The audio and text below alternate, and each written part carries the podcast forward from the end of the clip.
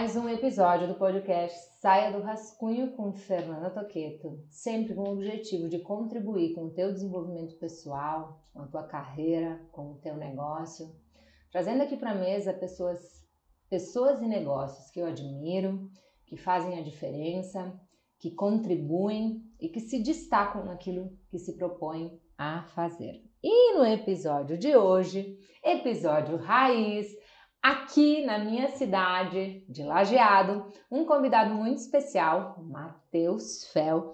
Ele que é cofundador da Queiro Café, uma rede de franquias de alimentação. Para quem gosta de um café muito especial, tá aqui na minha mão, ó, cafezinho. Aqui na mesa tem café orgânico, tem café em grão. Depois ele vai falar sobre tudo isso com você aqui junto comigo. Eu já falei para ele aqui que o objetivo do podcast é escutar um pouquinho da história, da trajetória, dos desafios, é conhecer os princípios, os fundamentos, é falar sobre gestão de pessoas, de negócios. E eu vou tentar extrair o máximo. Eu sei que você que me acompanha sabe que eu faço isso para aplicar na nossa vida e nos nossos negócios. Uh, para mim, o podcast tem sido mais que um MBA. Eu revelei isso no último que eu gravei lá em Paris tem sido um, um doutorado na minha vida, porque eu aprendo muito. E uma das coisas que eu faço é pego meu rascunho, preparo ele para fazer o podcast e depois eu faço um rascunho daquilo que eu estou ouvindo também. Então faça o seu rascunho aí, tira as principais dicas, sai, faz o que precisa ser feito e nada mais. Eu tenho certeza que vai fazer a diferença aí na tua vida também. Se fizer sentido, faz eu e o Matheus ficarmos sabendo nos comentários desse vídeo eu vou deixar o meu arroba. Falando nisso, qual é o. Olha, vou dar, vou dar a palavra para ele se apresentar, falar qual é o arroba dele, como as pessoas encontram Matheus Fel, Queiro Café. O meu é, não sei em qual plataforma você está, arroba Fernando Toqueto. Você pode clicar aí, seguir, acompanhar, tem um sininho aí em todas as plataformas, Spotify, YouTube. Você vai poder assistir esse episódio e saber rapidinho quando vem o próximo ao ar, tá bom? Matheus, eu te apresentei aqui assim, ó, cara, café incomparável, um atendimento super especial, uma empresa que tu sente a cultura acompanhando o bastidor. Né? Eu, quando eu me proponho, principalmente a sentar na mesa, eu fico no bastidor acompanhando um pouquinho de como funciona, né? Porque eu falo sempre sobre isso, observe, né? E eu vejo que a, o Queiro tem muita presença de uma das coisas que eu mais valorizo, que é o cuidado com as pessoas, com o humano, enfim. Mas eu quero que você se apresente, eu quero que você conte um pouquinho quem é você, conta um pouquinho da tua história para nós, como tudo isso começou. São 51 operações. Conta um pouco mais, presta atenção nisso e se inspira. Bom, obrigado pelo, pelo convite aí, é um prazer fazer parte desse, desse conteúdo. Eu gosto muito de trocar também, né? não tenho muita experiência com, com podcast, com esse tipo de. Mas é sempre uma troca válida, legal, faz a gente refletir, ainda mais quando do outro lado tem alguém que tem, tem muito para nos ensinar, né? Uh, bom, meu nome é Matheus Fel, meu Instagram, meu, pode me achar no arroba Matheus com TH, bem fácil aí. Uh, e também todas as redes do Quero Café. A gente tem o Quero Café oficial e tem o franquias.quero café, que é uma página mais voltada para quem tem interesse no modelo de negócio do Quero Café mesmo. Se você se interessar por esse modelo de negócio, me faz ficar sabendo, porque eu vou ser a ponte nessa negociação. Olha aí, quem Boa. sabe sai negócios, hein, dessa mesa. É Boa. sobre isso, hein? Conta mais. Tudo começou na cidade de Teutônia, no interior do Rio Grande do Sul. Mas antes dele contar, vou, vou falar um negócio que você escuta meu podcast, você sabe que eu sou natural de Nova Roma do Sul, interior do Rio Grande do Sul, que fornece através da empresa do meu pai, Massas Roma, a melhor do Brasil. Capelete, uh, eu sei que tem. Uh, nhoque, sei que tem. Massa tem também?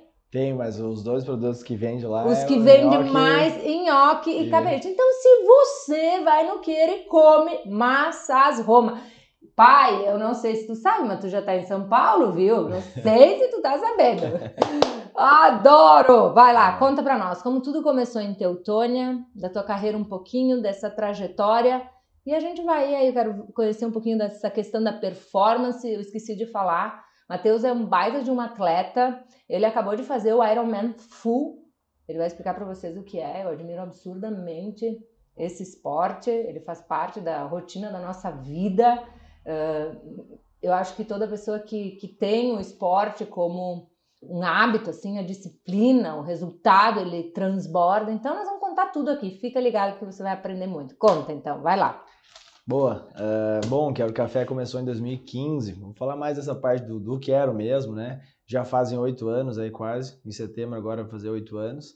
E o Felipe aí, migão meu de desde infância aí, colega de colégio, é, foi provocado pelo, pelo chefe dele lá, é, no escritório de advocacia, a colocar um café em Teutônia. Né? Teutônia é uma cidade de 30 mil habitantes, onde a gente cresceu, e com aquela síndrome de cidade pequena, muitas vezes, pô, aqui não tem nada legal para fazer, não tem lugar bacana, e esse pessoal acabava instigando assim, pô, tinha que ter um café para fazer uma reunião, para atender algum cliente, e provocou o Felipe, ele com o espírito empreendedor começou a quebrar a cabeça com isso, me chamou para conversar, eu sempre gostei já, trabalhava com isso, com gestão, né, com, com, com enfim, planilhas, custos e modelos de negócio. E, e aí a primeira coisa foi assim, porque eu queria muito ter negócio, já estava assim empreendendo e tal, mas tu pensa assim, mas não era isso que eu estava pensando, assim, alimentação, café, eu ainda olhei para ele e falei, cara, Neto nunca trabalhou com isso, cara, não só que naquela conversa, foi numa sexta-feira, começou assim, a gente começou a viver um sonho, uma vontade de, pô, vamos fazer algo legal que a gente gostaria de gostasse de frequentar, né? Vamos fazer algo diferente para a cidade, um ambiente legal mesmo, que as pessoas se sintam bem aqui dentro. E aí a gente começou a sonhar aquilo, e em três meses a gente montou uh, o Quero Café. E, e, uma coisa que eu sempre gosto de trazer quando eu vou falar, né, quando alguém pede para a gente contar um pouquinho assim, eu tenho certeza que as pessoas que estão ouvindo esse conteúdo, né, é, podem em algum momento ao longo desses anos terem ido no Quero Café e não terem tido a melhor experiência, não terem tido a experiência que a gente gosta, né, que a gente se propõe a entregar. Mas a gente é um ser humano, a gente trabalha com pessoas e a gente falha, né? Dentro, tu falou um pouquinho lá da, da cultura, assim, a gente de fato trabalha com uma cultura muito forte, muito voltada para as pessoas e, inclusive, dentro dos, dos cinco valores que a gente tem na empresa, um deles é a dedicação e a gente transcreve ela, a gente passa isso para os nossos times, que ela é traduzida como o esforço para cada dia errar menos. E quando a gente fala isso para as pessoas, é errar menos, não é não errar. Ou seja, a gente já parte do pressuposto de que a gente vai errar. E aí, às vezes, as coisas não vão dar certo, né? Então, a gente errava quando era eu e o Felipe, somente eu e o Felipe. Nós não tínhamos nenhum colaborador, eram somente nós dois na primeira loja, né, lá em Teutônia. A gente errava, porque as coisas não, né, dá uma falha na comunicação. Então, às vezes, vai ler alguma coisa na comanda e vai produzir outro, o cérebro vai dar uma travada. Sempre tem que ter humildade para resolver aquilo, né? Eu digo, a gente era muito amador no, quando a gente montou o Quero Café. A gente não, não sabia nada de alimentação, mas estava escrito na nossa testa que a gente tinha humildade e estava ali querendo realmente fazer algo dar certo. Então, aí, essa, essa pegada que a gente tenta passar para os nossos times, né? Então, por que, que eu falo isso? Porque às vezes eu quero deixar claro para as pessoas que estão ouvindo, assim, tipo, pô, o que, que o Matheus está aí falando? O que, que esse cara está falando? E se ontem eu fui lá e deu problema e não foi uma experiência tão legal? não é isso que a gente gostaria que tivesse acontecido, né? A gente quer acertar muito mais do que errar, mas às vezes, infelizmente, as coisas vão dar errado. A gente trabalha, treina, tenta minimizar isso. Uhum. Mas só para que isso não ofusque, porque às vezes eu estou escutando falar e vamos, vamos supor que alguém escute eu falando e tenha tido uma experiência não tão legal. A pessoa não consegue absorver o restante do que eu quero falar. Eu quero só dar uma quebrada assim para realmente ó, tudo bem que a gente erra, mas talvez tenha alguma coisa hoje que a gente pode contribuir, pode posso talvez conseguir reverter alguma situação não legal. Tá explicado, porque eles fizeram 51 franquias em oito anos, idade da Antônia. Humildade. Humildade para reconhecer as oportunidades, humildade para né, se desculpar no início de um podcast se você não teve uma boa experiência não foi porque a gente não tentou fazer o melhor. Dedicação é nosso valor número um e está à frente de qualquer, de, né, de qualquer decisão que a gente toma. Então já seja humilde. Humildade transforma. De manhã eu falei sobre o maior inimigo do ego no Fer Te Treina, que toda segunda às 8 e 7 tem Fer Te Treina. Eu treino meu time e abro esse conteúdo para treinar os times de outras empresas. E hoje eu falei sobre o ego ser o maior inimigo. E o maior inimigo do ego é não ser humilde. Ele não te deixa avançar, porque o topo é o lugar mais difícil para estar. Eu tenho certeza que os desafios são gigantes quando você fala que você tem 50 franquias para administrar. E por trás delas, o maior, uh, maior né, uh, patrimônio, pessoas. E cada pessoa tem uma sentença. E por trás de cada pessoa tem uma história, uma trajetória e tem emoções. E as emoções o próprio ego ferra muitas vezes, né? Então, humildade já ficou aqui na mesa para mim como um dos, do, dos primórdios aí de ter se tornado uma grande marca. Pense sobre isso. Você falou uma coisa importante, nós começamos pelo negócio, depois eu vou chegar nele, tá? Então, esse podcast ele vai ser diferente. Nós vamos chegar na história dele, vamos chegar no esporte, vamos chegar na gestão de carreira dele, vamos chegar no CPF. Nós estamos falando do CNPJ primeiro, né? Uhum. Então vamos no CNPJ primeiro. Você falou, nunca trabalhamos com isso. Então, na tua percepção, é possível fazer algo que eu nunca fiz? E o que foi essencial para vocês terem conseguido? Assim, cara, é, sonhou, objetivo, três meses, aplicou, bem mínimo produto viável, entrou, colocou em prática, deu certo. Vocês botaram a mão na massa. Como foi transformar um negócio que você não tinha conhecimento prévio sobre isso? É eu, possível? Eu acho que é totalmente possível, né? E, e na, uma, uma armadilha que a gente que é sonhador, que busca ser empreendedor, cai é tentar montar um novo Facebook, né? É tentar fazer assim alguma coisa muito disruptiva, né? Foi o que aconteceu comigo. Tu fica só pensando em ideias, em coisas que tu quer fazer e tal. E aí vem um cara e te fala, vamos botar um café. E aí tu, hoje olha o tamanho, olha a dimensão que isso se tornou pra gente, né? Então eu acredito totalmente, não precisa ser tua área de conhecimento, mas existem umas bases importantes. Quando a gente montou isso, a gente, cara, vamos entrar de cabeça, vamos botar toda a nossa energia nesse negócio. E por mais que a gente não saiba, a gente vai trabalhar e vai aprender. Isso, assim, norteia tudo o que acontece dentro do Quero Café. Quando hoje a gente replica o que, vamos supor, já funciona, replica uma loja, hoje tem time nosso, tem pessoas que nos ajudam a fazer isso. Mas toda vez que a gente vai montar algo diferente, sempre a gente vai testar e validar. Se a gente quer testar um sistema novo, um fornecedor novo, um layout diferente de loja, um modelo diferente de loja, a gente vai pegar e vai entrar de cabeça como a gente aprendeu a tocar o um negócio lá no início. Então a gente Eu sempre teve essa, essa, essa forma simplificada de fazer. A gente não tem. Não interessa o quanto tempo passa, a gente não tem medo de arregaçar as mangas e fazer o que a gente fazia lá no, nos primeiros meses do Quero Café. O que, que era que vocês faziam? Abria, fechava a loja e trabalhava muito. Uhum. E quando eu falo isso, não quer dizer que eu incentivo longas jornadas de trabalho, 16 horas, a vida tem que ser só isso. Não, mas quando precisar, precisa ser feito. Né? Uhum. Pô, tu falou, tu falou do, do ciclo do Iron, do, do, do, de fazer a prova. Pô, chega algumas semanas que passa do nível saudável, uhum. de carga de treino. É exaustivo fisicamente, mentalmente, mas não é o ano inteiro, não é sempre. Né? Então, a mesma coisa no trabalho, né? Pô, a gente estava um pouco falando, eu não tenho orgulho de dizer que eu virei a noite trabalhando no aeroporto. E nem fiz isso para contar essa história, também fiz porque precisava fazer. A gente montou uma loja recentemente que opera 24 horas, mas é uma loja do Quero Café eu e Felipe não temos como simplesmente delegar pessoas para fazer isso. A gente tem que sentir o que, que é isso, o que, que é trabalhar na madrugada, como é que é fazer esse fluxo diferente de trabalho.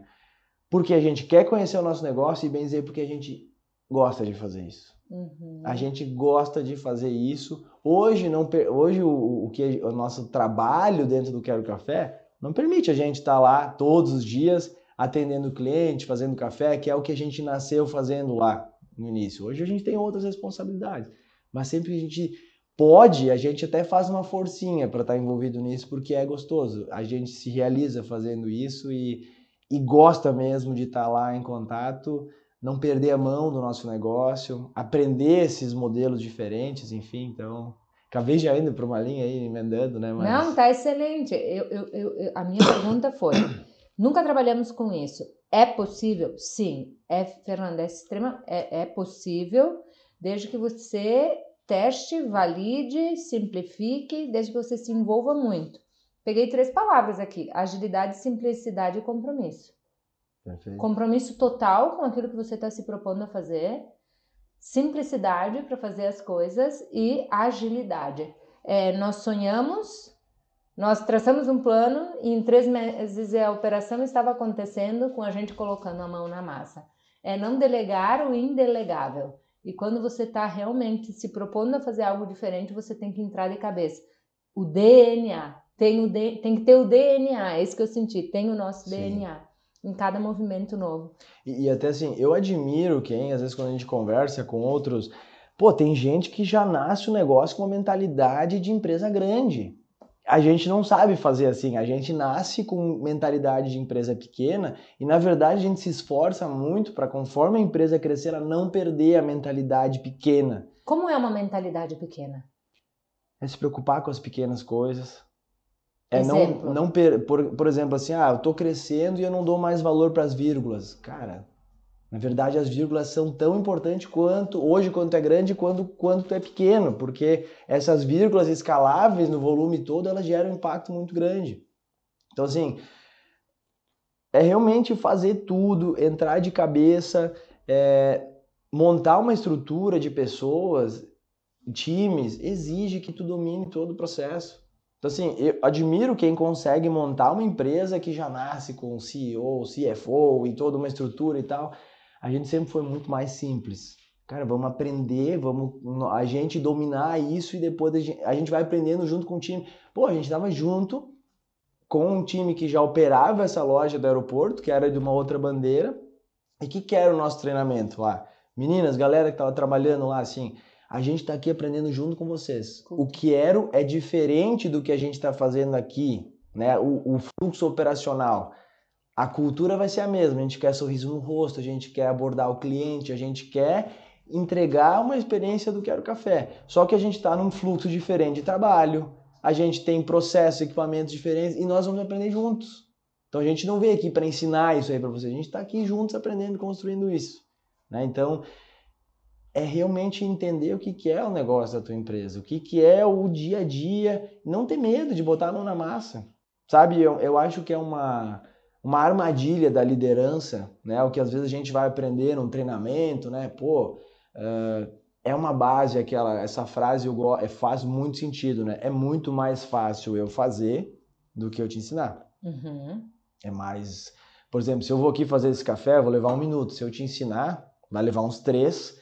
E ainda eu corro o risco de te dar autonomia e tu fazer e eu ter que corrigir, porque não pode ir mal feito para o cliente. Então, uhum. Então, sim, esse processo de ensinar ele é mais difícil do que tu fazer. Só que para tu escalar, tu precisa conseguir treinar pessoas.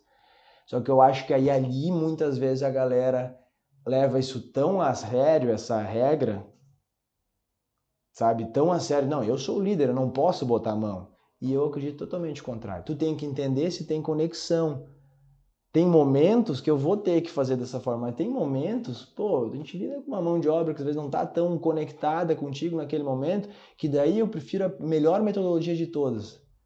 Trabalhar ensinando por osmose. Eu vou estar tá fazendo aqui, eu vou estar tá te dando exemplo da agilidade, como eu vou fazer, como eu vou me comportar, o que, que eu vou falar, como eu vou reagir.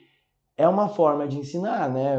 Pelo exemplo, e não somente falando, né? Somente dando o caminho sem estar tá conectado com a pessoa não vai não vai gerar o efeito. Tu vai talvez ser gravado pela pessoa somente como um líder que está ali só só corrigindo, só apontando.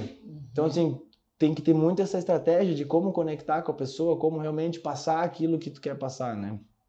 Ser grande com mentalidade de pequeno, não ter medo de pôr a mão na massa, uh, ensinar é mais difícil que fazer, mas você precisa pegar junto para ser respeitado e ter um time que faz o que realmente precisa ser feito. Eu sempre falo essa frase: a palavra inspira, mas o exemplo arrasta. E você completou ela. A conexão traz o melhor resultado, né? Essa conexão com as pessoas. Nossa, esse princípio bem importante, importantíssimo, né? Faz, deve fazer toda pegar junto a cada nova operação. Vocês foram a velocidade desse crescimento, né? Você disse, primeiro ano a gente pegou, a gente baixou a cabeça, a gente trabalhou, eram horas a fios, foi um, um, foi um ciclo. E um ciclo que se repete a cada novo projeto. Por isso, quando tem uma coisa que sai do que já é padrão, a gente vai lá e coloca a mão para poder fazer a expansão. Um, quando isso aconteceu, assim, quando foi esse momento que você percebeu que podia se tornar uma franquia, que podia. Foi rápido, foi. Quando foi? Como foi esse momento? Porque você fez, você pegou uma ideia, você transformou num projeto, você disse, não reinventa, não, eu não vou fazer um novo Facebook, eu vou fazer um café. Um café que para mim o grande diferencial é porque ele é feito com o coração. Eu entendi, humildade e coração. Eu não sei se vocês pegaram aí, mas ele trouxe desde o início que vocês levaram muito o jeito de ser de vocês e como vocês gostariam de ser tratados para transformar essa marca numa grande experiência. O que nós, o que nós mais temos? Temos muitos cafés, né? Sim. Tem muito café. Por que que Quero Café é uma franquia que só cresce e fulano XY não cresceu ainda? O que, que foi esse ponto de explosão? O que, que vocês estavam fazendo? Como eu consigo reconhecer, né, por quem fez acontecer que é o momento de se tornar uma franquia, de ou melhor, explica o que é uma franquia, talvez quem tá, é. né? Faz esse gancho assim de crescimento. Legal. Uh, primeiro, só, só antes de fazer o do, da questão de franquia, assim, a gente também sempre se concentrou muito em olhar para dentro, tá? Em, em, saber que depende do nosso trabalho bem feito. Então, uh, a gente olha para o mercado mais para se inspirar né, para ver outros movimentos que acontecem, mas a gente sabe que o nosso resultado depende do nosso trabalho bem feito. Então, assim, não é ficar olhando, putz, abriu um café duas quadras daqui. Cara, tomara que dê certo. Tomara que dê certo, tem espaço para todo mundo, porque a gente verdadeiramente acredita que a cultura não se copia. produto é uma barbada.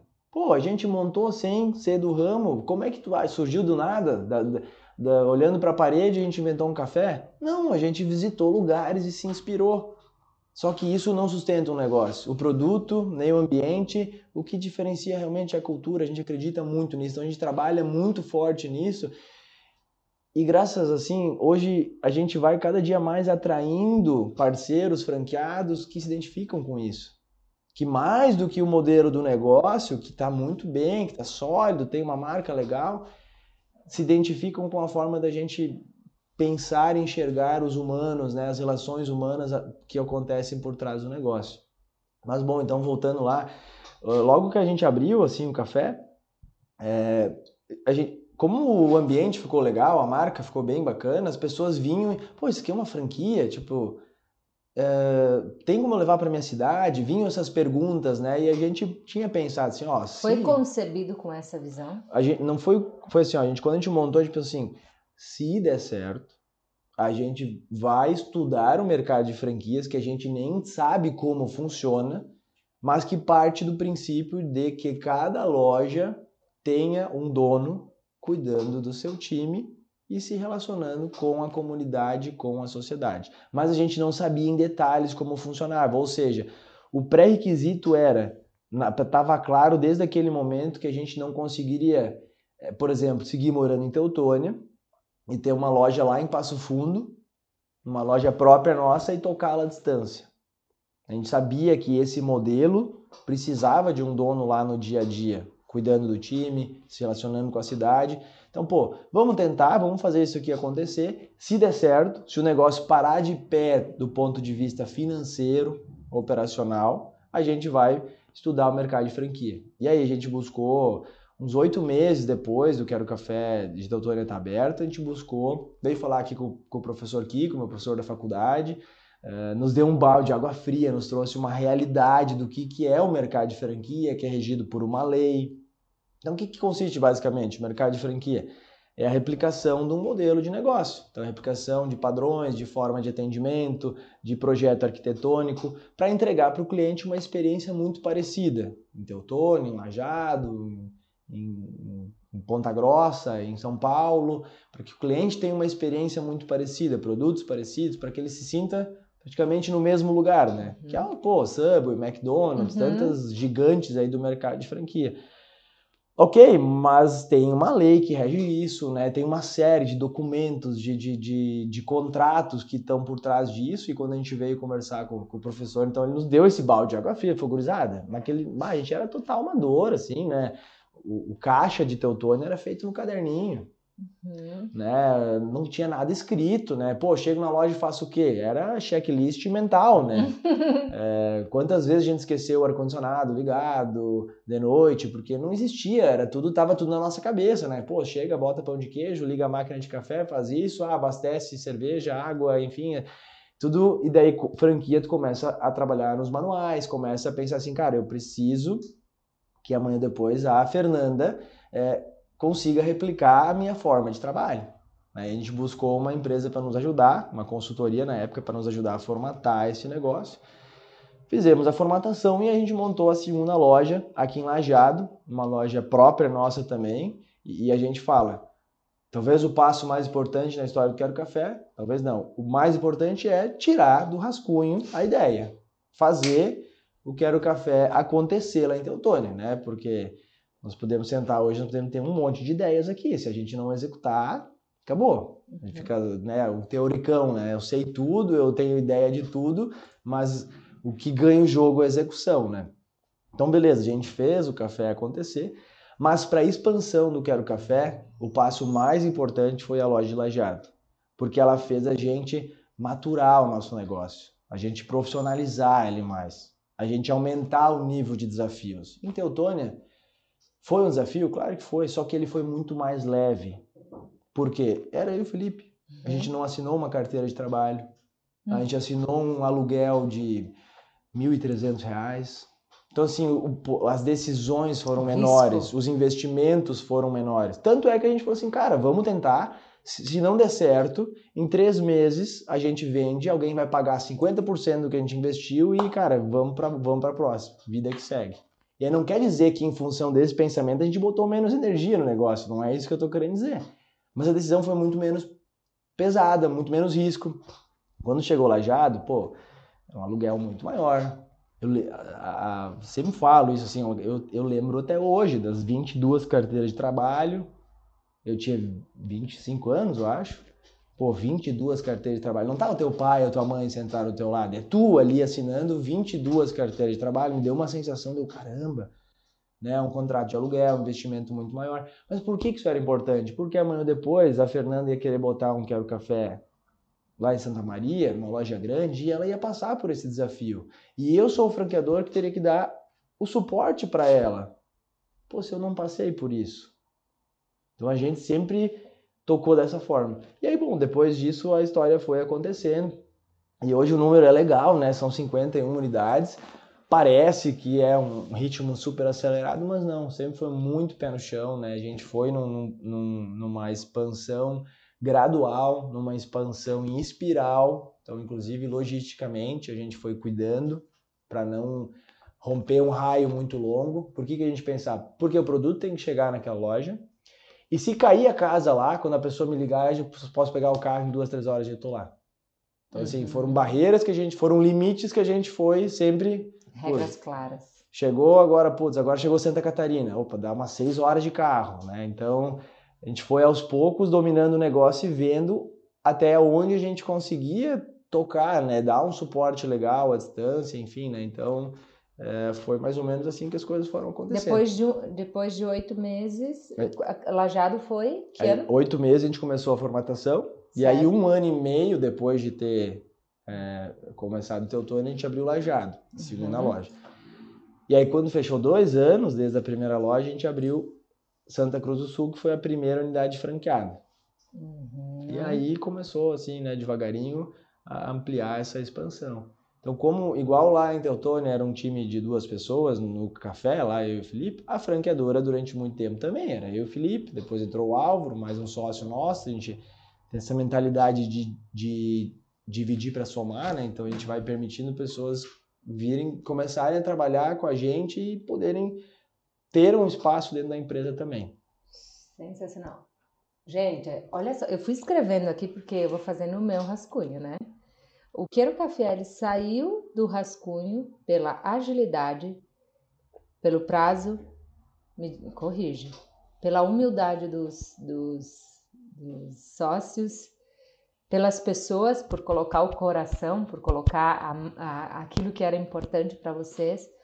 Na minha visão aqui, eu fiz a leitura de mentalidade, crescer e compartilhar, crescer e ajudar, crescer e impactar as pessoas, né? Pela liderança, uma liderança vivida em busca do exemplo. Eu vou meter a mão, eu vou falar sobre aquilo que eu já fiz, sobre aquilo que nós podemos fazer juntos e fazer melhor, fazendo, né? Então eu já peguei esses esses princípios do Quero como estratégias que levaram vocês a fazerem 51 unidades. Uh, tem uma, uma pergunta bem importante aqui. Você falou de pessoas em vários momentos. O que, que não pode faltar na gestão de pessoas, além da cultura, que eu acho isso. Eu acho que as pessoas às vezes têm um pouco de dificuldade de compreender como aculturar um time. Eu falo muito sobre isso na imersão Saia do Rascunho, que é mais focada em business, que é focada em DNA de possibilidades para ajudar empreendedores a crescerem, a transformarem seus resultados. Como vocês transmitem essa, a, o jeito de ser de vocês. Qual é o jeito de ser? Como vocês transmitem? E quais são os principais processos, principais estratégias de gestão de pessoas aplicadas por vocês?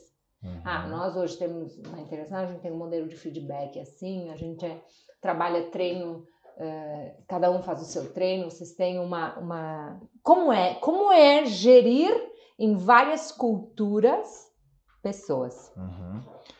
Sim. A gente trabalha, a gente é, gere, na verdade, negócios e relações diferentes. Então também tu tem que entender qual é o nível de relação que tu tem com aquela cadeia lá, com aquele time e tal. Por exemplo, hoje no Quero Café a gente logo está chegando perto de mil colaboradores em toda a rede. A gente tem os colaboradores de loja, né, que são as pessoas que trabalham lá, um atendente, um barista, um auxiliar de cozinha, uhum. que é a grande maioria desse número. Uhum. Nós temos os franqueados, cada franqueado gere um time de mais ou menos umas 20 pessoas, né, é o, é o time médio que a gente tem por cada loja, mais ou menos uhum. 18, 20 pessoas, algumas mais, outras menos. Nós temos um time da franqueadora, que hoje a gente já está em 35 pessoas. Que é a, a tua empresa, a, a holding, que tem as duas, que você é sócio de duas, e tem as outras 49 que são de outros. É, a, a gente tem, são oito unidades próprias. Oito, ah, então é, de duas. Isso. E, mas a franqueadora é a empresa que está por trás, né? uhum. né? Que, que cuida da marca, que dá os treinamentos, que dá o suporte, que desenvolve cardápio, que faz melhoria de processo e tal. Então, os níveis de relação, de liderança, eles são bem diferentes, né? Com o time da franqueadora, o time de loja, é, o time, a relação com sócios, enfim. E desde 2018 a gente tem, até 2018 nós não tínhamos assim missão, visão, o porquê, nada disso estava escrito. Mas em 2018 a gente contratou uma empresa para nos ajudar a colocar em palavras o que era a cultura do Quero Café. Tá? Uhum. Obrigado. Então foi. Uh, e, e por que, que eu, eu, eu sou muito realizado com o material que a gente tem? Porque ele é muito genuíno e verdadeiro. Ele não nasceu de uma conversa da gente sentar aqui, vamos montar um negócio, pô, qual é que vai ser é, a missão do nosso negócio, a visão? Porque é muito difícil da gente, nesse momento, conseguir botar em palavras o que realmente vai ser é difícil do que a gente traçar aqui como estratégia ser o que a gente vai fazer acontecer no dia a dia, na nossa cultura.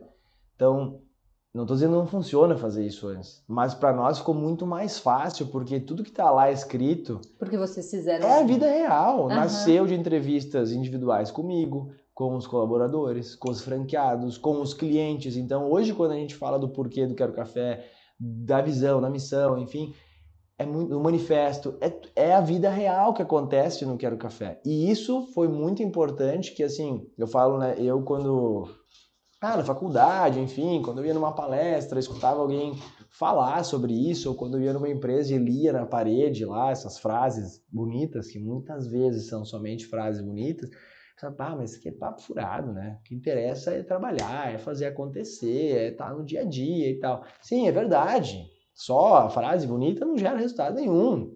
Né? Especialmente se ela não for coerente com o que está acontecendo, né? Então eu pensava, pô, hoje eu olho assim, ah, é porque eu não era maduro o suficiente, não enxergava valor nisso, e hoje eu enxergo muito valor na cultura da empresa.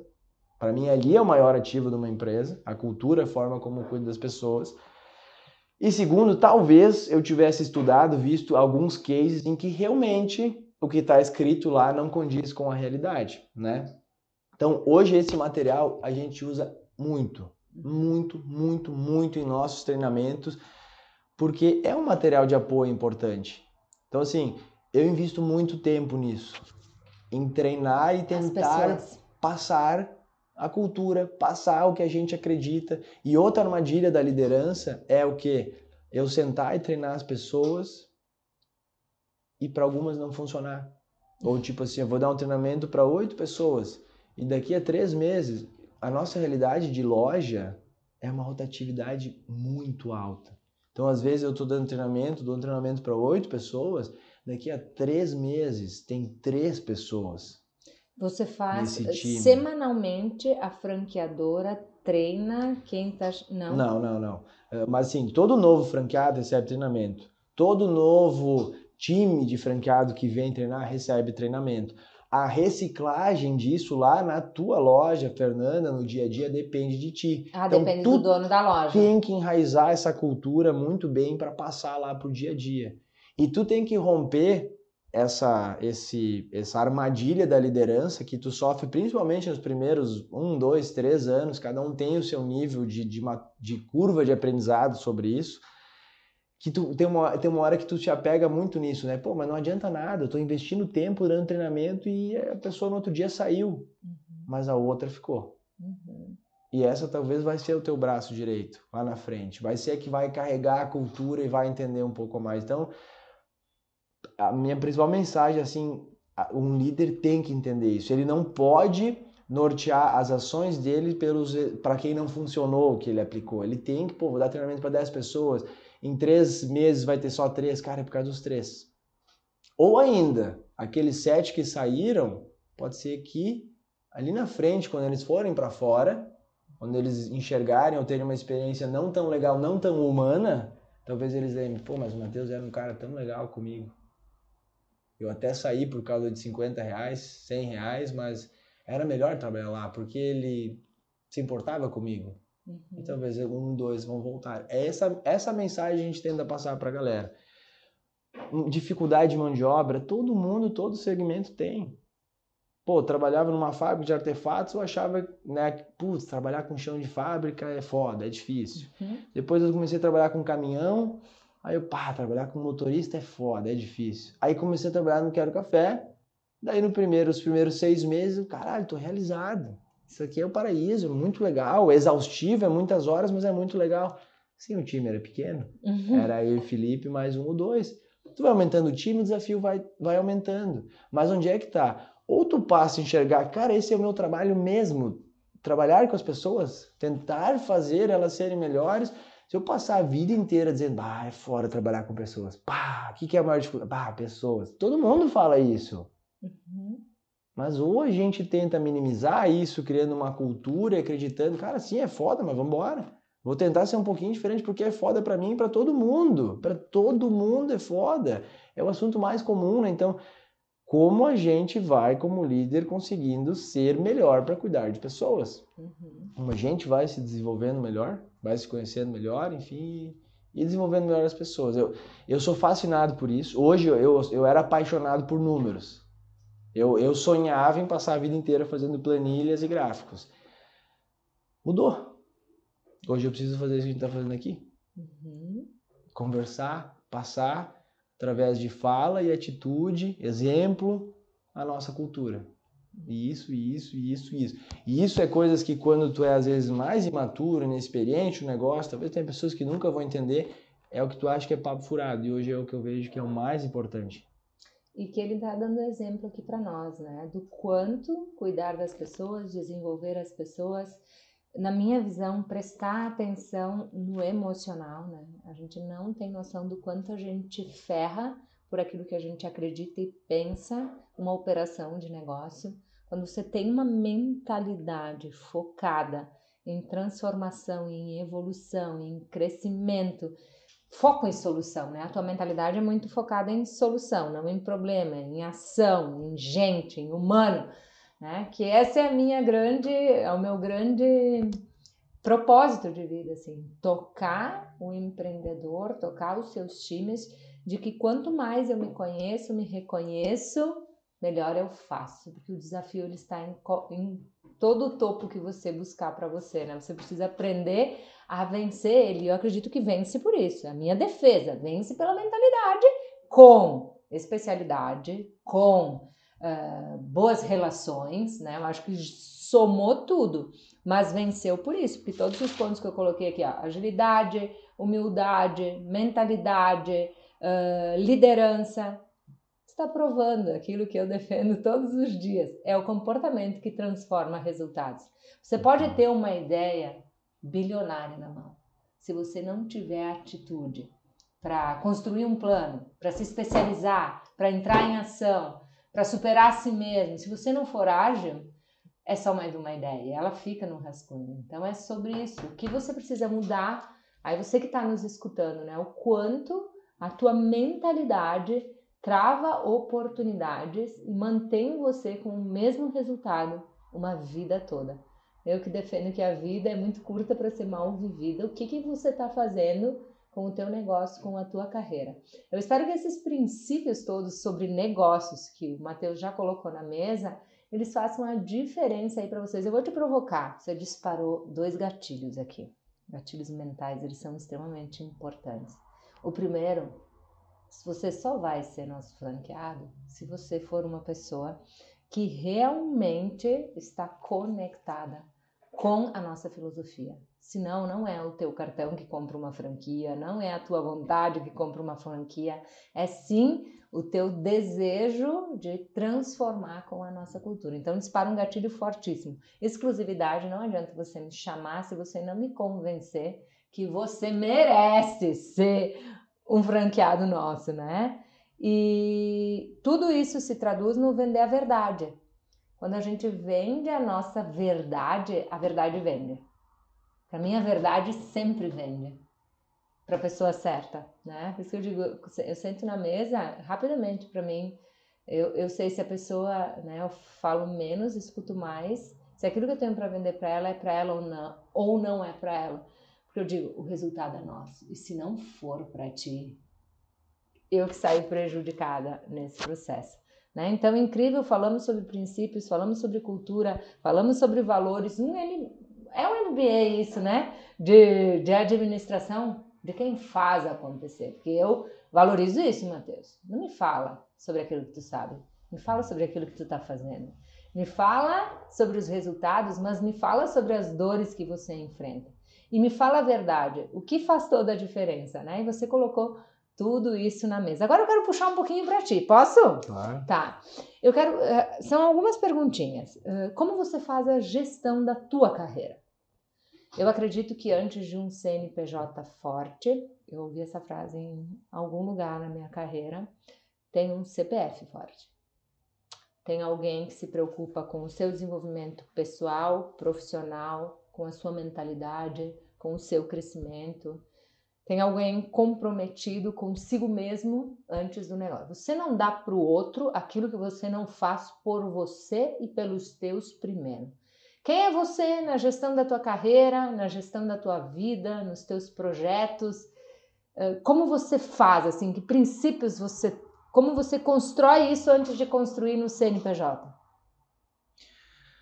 Uh, bom, fazer é, é, muito do que eu falei é, é, minha forma de ser, né? É o que eu aplico na, na minha vida, assim.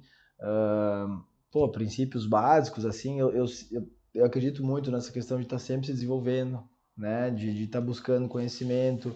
Eu não tenho uma vasta formação, né? Sou formado em administração de empresas, depois fiz um MBA em finanças e controladoria mas assim, desde o colégio, fazendo especialização, fazendo curso técnico, sempre fui indo ao, atrás de algo, assim. Então, eu hoje busco conhecimento através de eventuais imersões, através de muito podcast, tenho bastante dificuldade para ler, né? tenho muito sono, então é, treino, eu acordo muito cedo e tal, eu tenho dificuldade, pô, é uma desculpa, enfim, mas eu até hoje não consegui encaixar muito bem a leitura, leio muito Mas tu pouco. escuta? Escuto, escuto Mas acho muito. que isso é se respeitar, é, às exato, vezes você pode gente... escutar um bom livro, você pode escutar um conteúdo como esse, valer por 10 livros, eu acho que quando a gente se conhece, Perfeito. a gente consegue extrair o melhor da oportunidade que a gente e tem. E eu faço né? muito assim, então quando eu vou numa palestra, quando eu escuto um podcast, é, eu faço muito rascunho. Então assim, ah, quando meu treino é mais leve, eu escuto o podcast, eu mando áudio para mim mesmo de insight que eu vou tendo durante ali para eu depois chegar e transcrever aquilo e, e, de fato transformar num conhecimento. Aplicar. Se não é só algo que passou pela minha cabeça, virou uma curiosidade que daqui uma semana eu esqueci. Né? Então eu vou, pô, sento ali e tal, depois escrevo, pego, tento pegar os principais insights assim.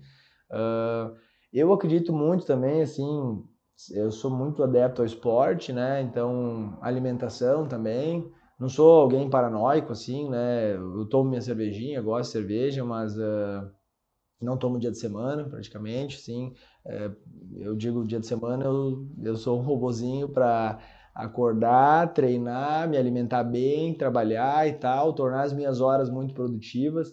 E, e eu acho que vale algo super recente, assim, né? Pô, é, eu fiz o, o Iron, né? Então faz algumas semanas atrás, uma, uma carga absurda de treinos, enfim, quem sabe um pouco disso é, é, é, é um desafio muito legal, assim, muito gratificante. Conta o que, que você fez no Iron. São, você fez o full, né? Então é 3 km nadando? 3 km e 800 nadando. 3.8, desculpa. Né, no mar, é. Uh, ah, 180 de bike e 42 de corrida. E tu fizeste num tempo fora da curva, né? É, foi. De atleta. Deu bom, deu, deu atleta encaixou de bem. elite. Encaixou, encaixou bem, não, não é tanto, mas, mas foi bem, foi bom. 42 eu acho que K de corrida. É. Eu acho e que quanto um, tempo? Fala pra eles. Eu no, sei. 9 horas e 20. Deu um tempo bom. Deu uma meia hora abaixo do que eu fiz no ano passado. Foi bom. Uma evolução Excelente, legal. olha isso. Em nove horas, gente, vocês têm noção o que, que é isso? Nove horas a fio. Sai do mar, pega a bike, corre, não para. Come? Come em cima da bike, né? Em cima tu, do. Tu pode levar. É, eu levei um. Porque levei tem. Um... Eu sempre. Eu corri 29 ponto. 29.4, 29.7 quilômetros durante uma prova que teve em onde eu acompanhei o Isaac em Bariloche. E eu corri do Jau Jau até Bariloche e fiquei correndo lá durante toda a prova de bike dele. Mas era uh, a metade, né? Era o 70.3. Uhum. E eu recordo que tinha uh, os... Tinha o, Tipo. É um gel, né? Um gel de carboidrato. no caminho ah, que eles entregavam pro atleta e tal, mas é isso, você não para pra nada, você não... é performance absurda o tempo todo, entendeu? Não, vai, eu levei um sanduíche de pão com mumu nas costas aqui, né? No, embaladinho no, no, no plástico filme. E eu acho que tem um paralelo muito legal, que antes, quando tava falando sobre o desafio das pessoas, aquilo que eu quis dizer assim, pô, é difícil para todo mundo nas pessoas. E eu acho que essa mentalidade a gente tem que desenvolver e parar de reclamar da dificuldade de pessoas e ver, ok, é uma dificuldade, como eu enfrento ela melhor, como eu me destaco melhor. Esse, essa prova e a prova do ano passado, duas, os dois dias foi abaixo de chuva o dia inteiro. Daí tu vai vendo a condição, né? Tipo, nos dias anteriores, ah, tá marcando chuva e tal, ok, beleza. Mas vai chover para mim e para todo mundo. O desafio tá aí para todo mundo.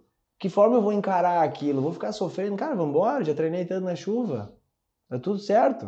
Não é a condição que eu gostaria. É, tu mas... fez isso tudo na chuva? Tudo na chuva, como todo mundo que estava lá fez na chuva. Então vamos embora, vou poder pra escolher se tu quer o dia inteiro ficar reclamando, ai que saco, tá chovendo, tá chovendo, cara, vambora, vambora, tá chovendo. Já treinou tanto na chuva e tá aí, a chuva tá aí pra todo mundo. E no meio né? da prova, em algum momento tu pensou em desistir? Não, ah, nessa prova não, não tem. Tem que terminar, não tem, não é uma escolha. É... Não é uma escolha. Tem que terminar. Escuta mais sobre isso. Ele não se dá a escolha de não fazer. Eu fui lá e eu vou finalizar. E eu vou Não, fazer. ainda mais depois, porque esse é o, ni- esse Isso é é o tipo mentalidade, de prova. tá? Porque é, é, pra mim, o esporte, a gente tava em Roland Garros no domingo passado. Foi uma experiência surreal. Eu quero fazer os quatro Sim. no mundo agora, virou sonho. E, cara, na quadra, tu perde pela cabeça. É nítido o atleta perdendo pela cabeça. 700 atletas desistiram da prova que eu acompanhei em Bariloche na bike, porque é extremamente exigente a bike em Bariloche. Nem sei mais Sim. se tem prova lá. Não sei se tem. Ah, então, você pode ter o condicionamento físico, na minha visão. Mas a mente, ela vai te segurar se ela não estiver preparada. É isso daí o esporte como um todo. Eu sei que são distâncias assim que. Ah, até daqui a pouco alguém acha até meio absurdo isso, né? São, são, são volumes muito grandes, assim. Mas o esporte, qualquer um, pô, uma prova de 5 km, de 10 km, é muito lindo de escutar o relato de todo mundo. Eu lembro da minha primeira prova de 10, da minha primeira prova de 21, é, dessa prova. O esporte é muito bom para a gente treinar a nossa cabeça e superar ali a dor, superar o diabinho que vem na mente criando alguma coisa. Passa um, é, passa um monte de coisa na tua cabeça, né? Mas tem que ter a cabeça forte, tem que enxergar, pô, vai doer, as coisas vão dar uma desandada, vão dar uma desestabilizada, tem que treinar a cabeça para encarar isso aí. Claro que pode ter um dia que tu vai fazer uma prova e a condição não vai estar tão boa, o teu corpo não vai responder bem, né? A gente tem que cuidar também, não beirar a loucura, assim. Mas olha, para mim não completar alguma coisa que eu, que eu me proponho, assim, talvez alguém vai dizer que tá errado, mas eu tenho que cair no chão, assim, tem que ser um negócio muito, assim, eu não vou parar. Se a minha mente estiver funcionando, eu vou, vai estar doendo e vamos embora. E, e todo mundo É que situacional, foi você que disse. É situacional essa dor, ela não é todo dia. Eu me Não. propus a estar aqui, eu vou enfrentá-la. E, e principalmente num nível de pró, por isso que ela é. Teve até um, um artigo nos Estados Unidos que saiu que o novo MBA era um, era um Ironman, era o triatlo, né? Porque esse nível de prova aqui, tu não, tu não pode chegar no dia da prova e botar a perder tudo que tu sacrificou para estar lá. Essa prova em específico, no dia que tu vai retirar o kit, na quinta-feira, existe um, existe uma- um respeito por todo mundo que tá ali pegando aquele kit, Já é porque vencedor, né? todo mundo sabe, não, não tem atalho, não é uma prova, não desmereceram outras provas, É mas uma prova de 10 quilômetros eu posso treinar alguns dias e vou lá e faço, e faço, te arrasto e caminho e tudo certo. Aqui não dá.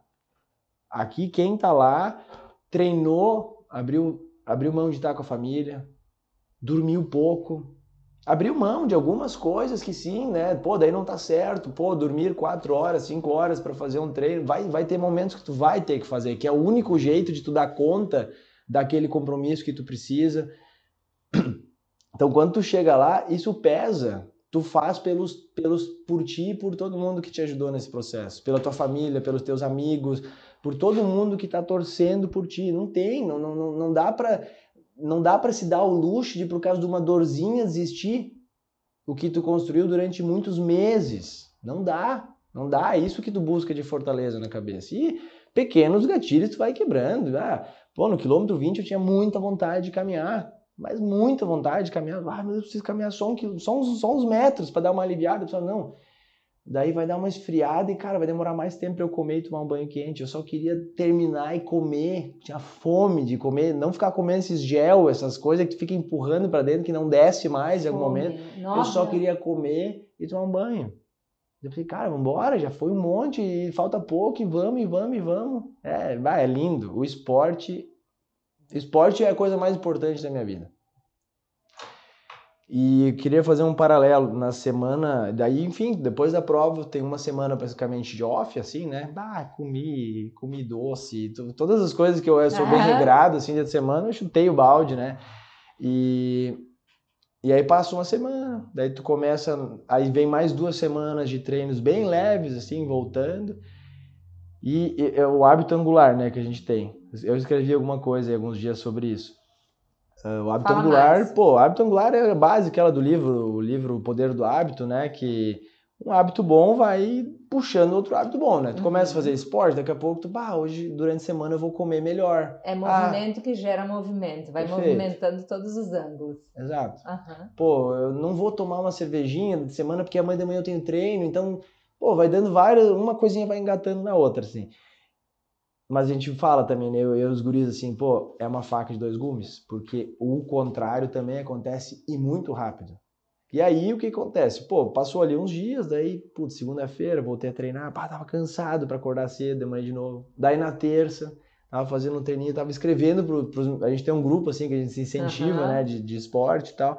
Eu tava escrevendo pra galera, eu falei, pá, cara, como é curioso que eu acabei de fazer um ciclo de Iron, eu tô com dificuldade de voltar agora, uma semaninha depois, de voltar pra rotina. E, pô, eu escrevi ali uma reflexão, assim, sobre isso. E aí um, um, um compadre, um amigo meu, é, que mudou muito de vida nos últimos anos, né? Botou esporte na vida todos os dias, né?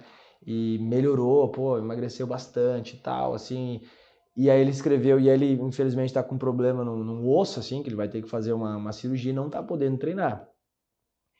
E aí ele escreveu uma coisa que eu acredito muito. Eu lembro de uma professora no colégio que falava assim, ó, se tu precisa de ajuda, pede para alguém ocupado. Essa pessoa sempre vai achar tempo para te ajudar. O desocupado, ele tá sempre, ele tem uma desculpa. Pá, tá- não vai dar, tá muito corrido. Para e pensa nas pessoas que tu conhece. E não é verdade isso? Aquela pessoa que faz um monte de coisa, meu Deus, as- as- esse cara tem 48 horas no dia dele, como é que ele faz tanta coisa? E às vezes o outro, pá, é o dia inteiro reclamando e não dá tempo pra nada, e não faz nada, e não consegue se alimentar, e não consegue treinar, e daí, coincidentemente, o trabalho não dá certo. Nada tá alinhado, tá pulando de emprego, e galho em galho, enfim, né? Tá desestabilizado o ecossistema da pessoa. E aí, eu acredito muito nisso, tá? E e aí, enfim, olha a fala daí desse, desse, desse meu compadre. Ele botou assim, cara, entendo perfeitamente isso aí que tu tá falando. E eu, infelizmente, não tô podendo treinar em função disso que tá acontecendo. Então, em teoria, o meu dia tem duas ou três horas a mais, porque há uns meses atrás eu treinava duas, três horas, entre de manhã, de tarde e de noite. Hoje eu não estou treinando. Mas naquela época eu trabalhava melhor, eu dava conta de mais tarefas. Ele falou: hoje até pequenas conquistas eu me culpo, tá tudo desregulado. Falou: a minha vida desalinha quando eu não consigo fazer esportes. Para mim é a mesma coisa. Pra mim também. Então, assim, eu não vou ficar fazendo Iron Full uma vez por ano. Eu tenho combinado isso com a Gé, com a minha mulher. Não, Isso aí. não vou, não dá. Para mim, a carga de, de, de trabalho, de viagens, enfim, é, não, não tenho como encaixar um full todos os anos. Tanto é que eu falo, ó, vou fazer esse e daqui uns anos lá para frente eu não volto a fazer. ainda, né? Ainda não tenho filhos, então é Isso. o nosso plano ter filhos. Uhum. E aí já estava combinado que eu não ia É mais o tipo fazer. de esporte que se a família não pega junto, Não tem como. não tem Não como. tem como.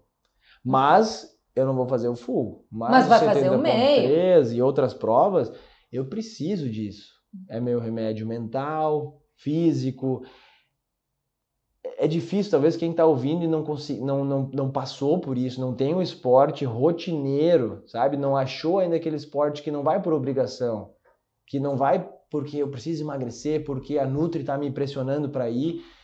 Quem não virou essa chave ainda, quem não começa a ansiar por esporte, a precisar daquilo como uma ferramenta, talvez, de vida, não, talvez não consegue entender bem o que está falando. Mas eu desejo realmente, o Abílio Diniz fala isso, né? eu desejo que todo mundo encontre um esporte rotineiro e, e sinta o privilégio de uma, da rotina do esporte. E bah, eu acredito demais nisso, demais.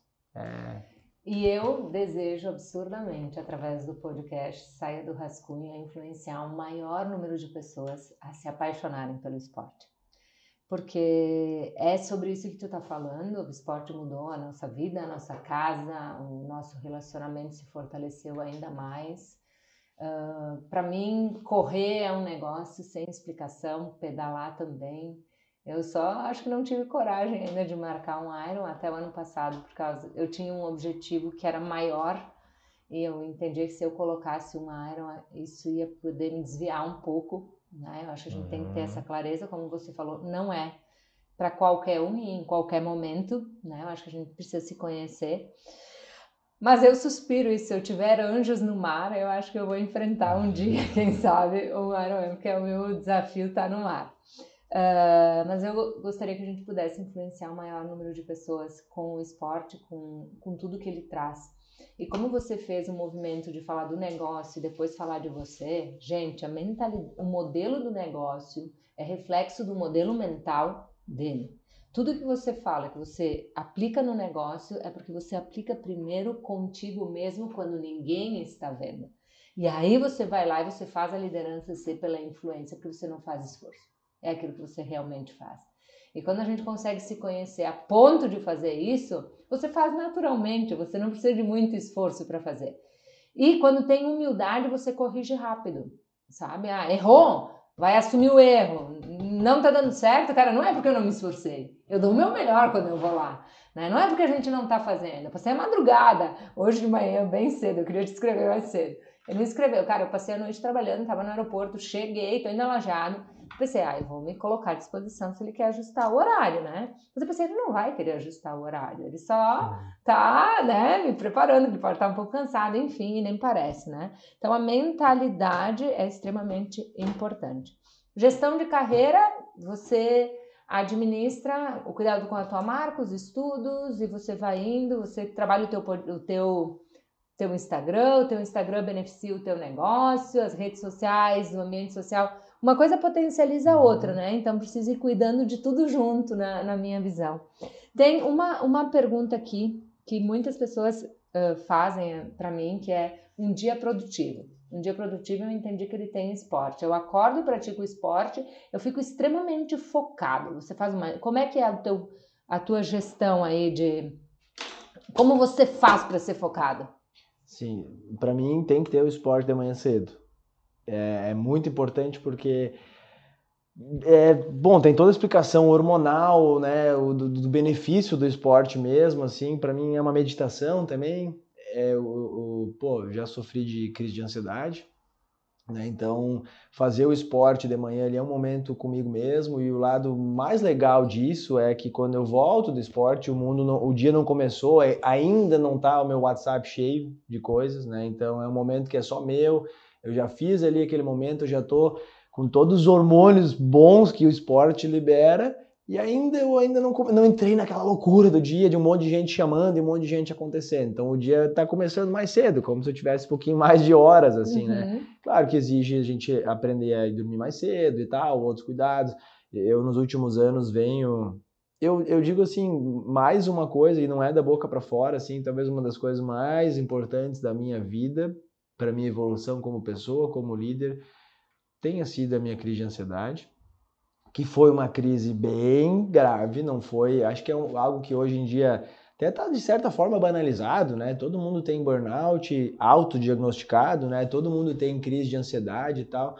Eu estava dirigindo e eu, e eu e eu não tenho vergonha nenhuma, as pessoas têm dificuldade de falar disso. Eu gosto de falar, porque daí mais pessoas vêm falar comigo e falam assim, cara, eu também tive isso, as pessoas que trabalham comigo, acho que mais da metade já teve cenários parecidos. Então, o fato de eu ter vivido com isso me ajuda a conseguir conversar melhor com as pessoas.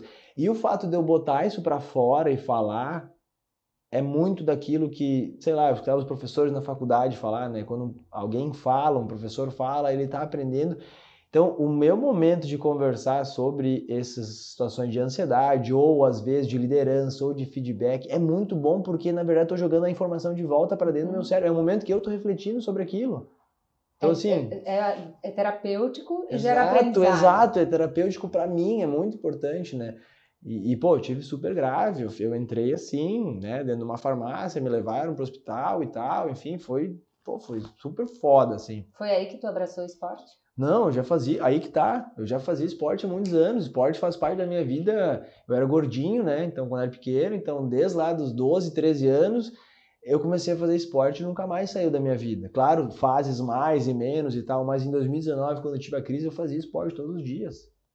Eu já fazia corrida todos os dias. O que que Só que eu não tinha consciência das coisas, assim, eu tava num piloto automático de tudo, da vida, enfim e tal.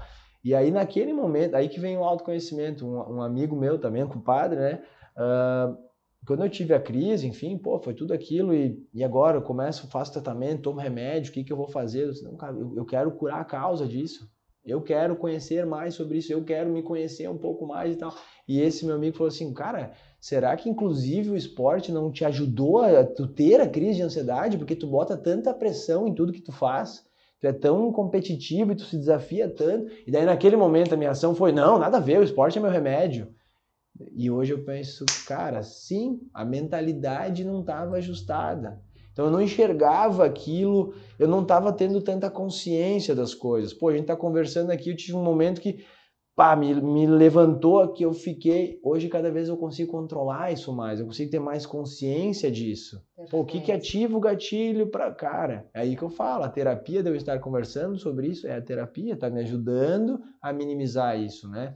Então, desde lá, eu nunca mais tive, eu não. Eu e não, não, não tô dizendo, eu não sou médico, não tô dizendo que não pode tomar remédio, não. Eu fui por um caminho, o esporte me curou, mas eu, pô, mas eu já fazia esporte antes. O esporte somado ao autoconhecimento, ao desenvolvimento, a buscar informação, Uhum. a se conhecer Perfeito. mais, assim, né? Então, isso para mim foi, assim, ó, sensacional, né? É, é um, é um, e que nem aquele podcast, aquele documentário do, do tenista, tu falou de tênis agora, Uhum. Fish, o cara, é, é- acho que é Fish, não me lembro direito aí, que é um cara que também, ele conta sobre a ansiedade e no, e no fim ele fala assim, pô, ele teve uma depressão super grave e tal, assim, é bem legal, Vou- eu depois eu procuro e vou te passar. Não é Não, é, é alguma coisa Fish, é um americano.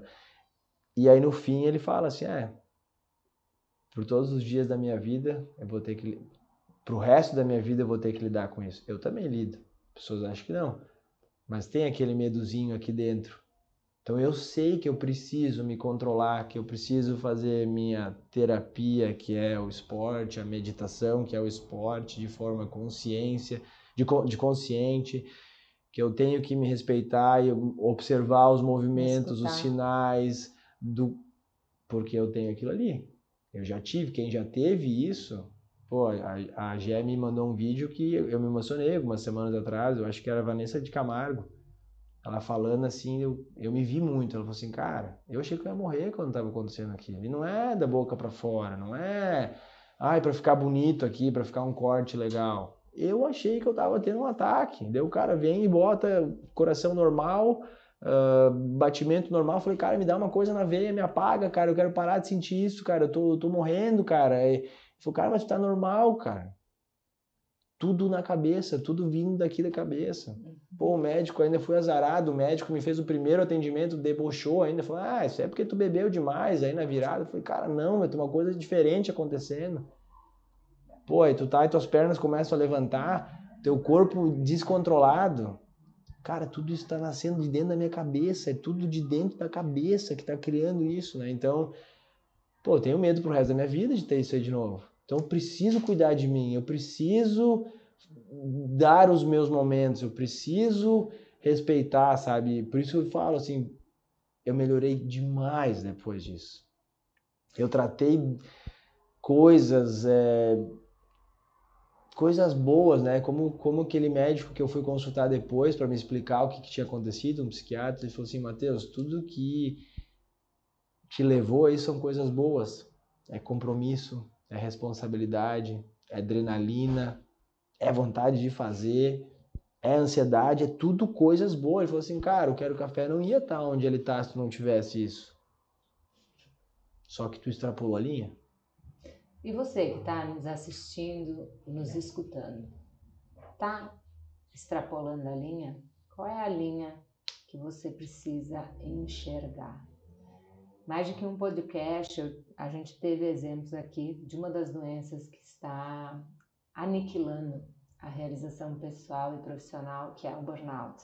Luiz Barsi também falou sobre isso no podcast. Trouxe à tona uma fragilidade sobre essa temática. E eu acho que é uma grande oportunidade para você que está nos ouvindo e eu escutando também me desenvolvendo, porque sempre que eu faço isso eu falei que eu estou me desenvolvendo. O que você está fazendo com você, com a tua saúde mental, com as pessoas que estão ao teu redor, para alcançar aquilo que você deseja.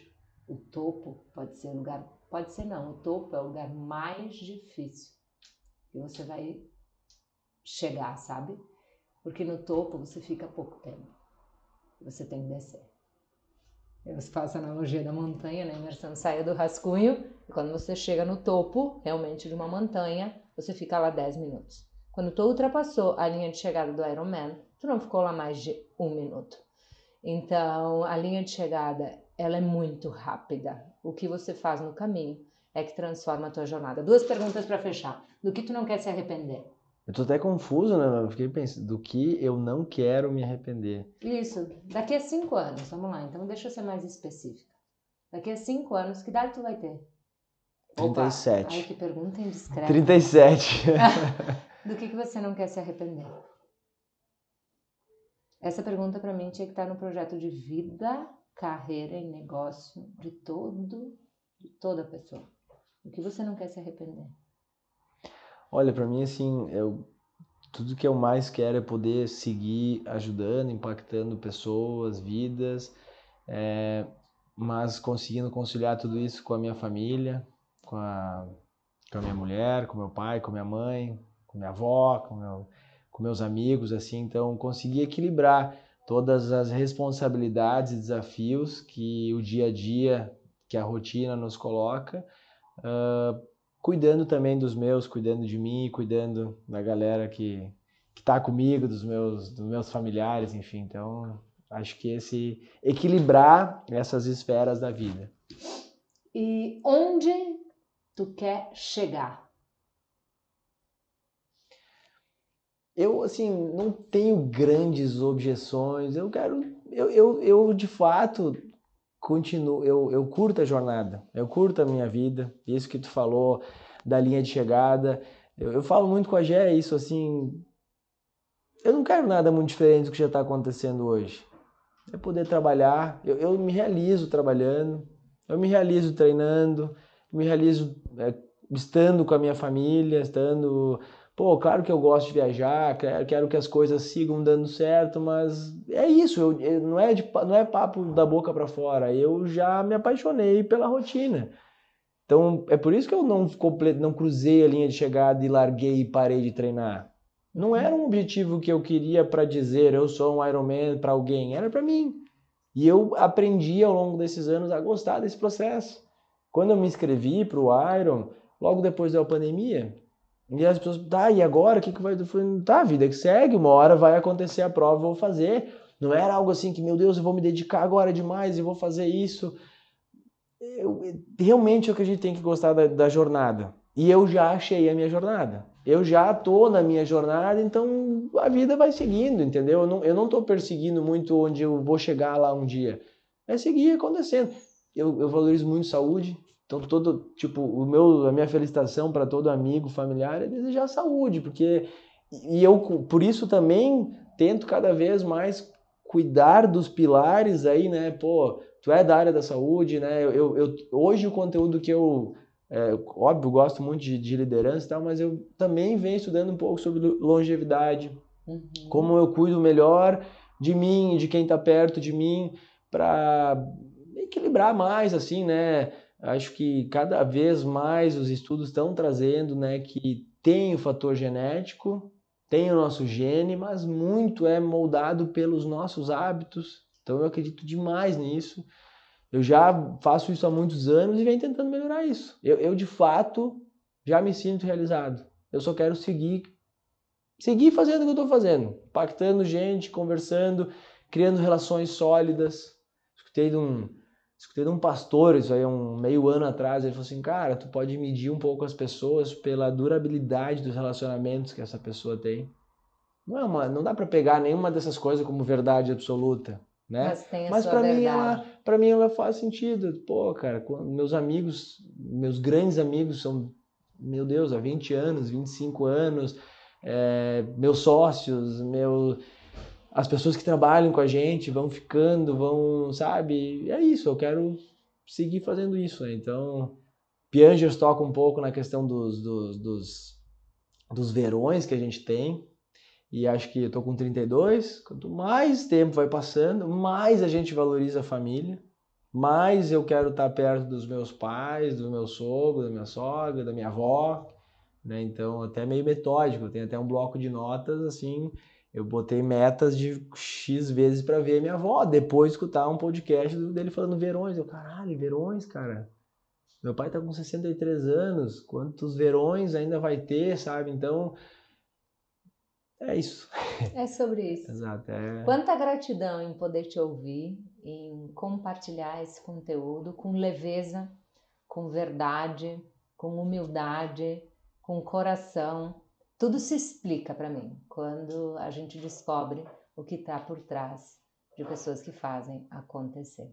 Né? Então, sou muito grata. Se fez sentido para você, faz a gente ficar sabendo. Eu vou deixar aqui no, no link desse vídeo, você vai encontrar. Ele fala muito sobre mentalidade, ele fala muito sobre quanto isso transformou a vida dele. Eu vou deixar um conteúdo especial inspirado na minha metodologia, que é a técnica 3D para você reprogramar a tua mentalidade, para você despertar o teu potencial máximo e tomar as decisões que você realmente precisa para sua vida, para sua carreira. Muito obrigada, Matheus. Muito obrigada, Queiro Café. Foi uma tarde linda. Por não, por, se deixasse aqui, ó, eu acho que eu ia longe contigo, porque quando tem verdade, tem conteúdo. Então, muito obrigada e até o nosso próximo episódio.